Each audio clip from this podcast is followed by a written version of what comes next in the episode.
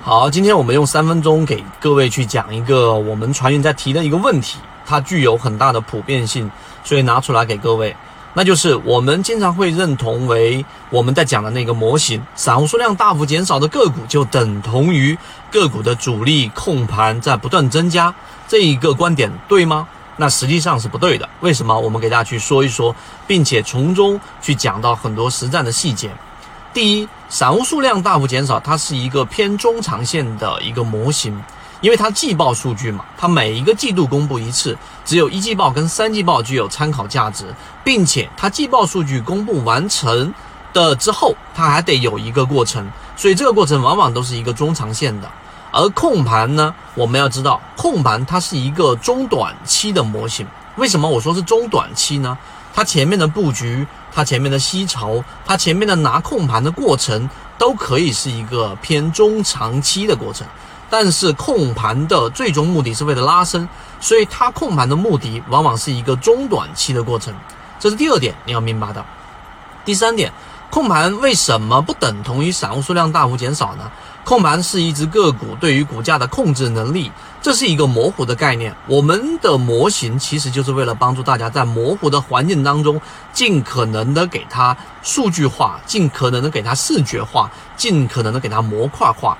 那控盘这个模糊化的概念呢，我们从中就要理解，所谓控盘度高，是意味着主力掌握着筹码，对股价的控制能力高。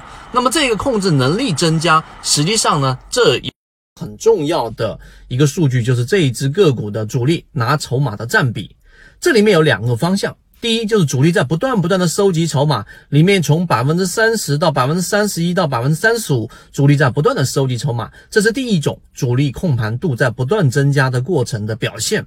第二种呢，就是。同样，大盘下跌，控盘度啊，主力的这个筹码也在不断的下降。从原来的百分之三十一，他拿了可能是三千多万的筹码，不能说百分之三十一，是他拿了三千多万的筹码。现在呢，他拿到了两千九百多万的筹码，这里面有两百多万的筹码就散发出去了。但是呢，同时散户的这个筹码也在大幅的下降，散户占比的筹码也在大幅的下降。那么。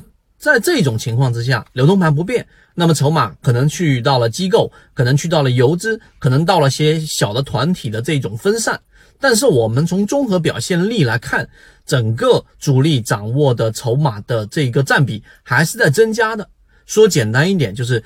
主力拿的筹码是在减少，只不过它比其他散户所拿的这个筹码减少的速度要小，减少的比例要小，最终它的对个股的占比还是很大的。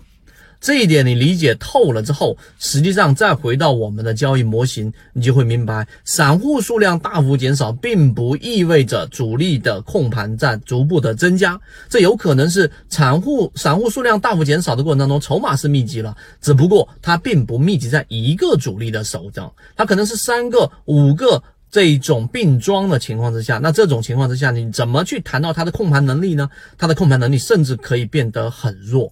所以这一点呢，可能是在任何的专栏和任何的我们所提到的交易细节里面都没有涉及到的。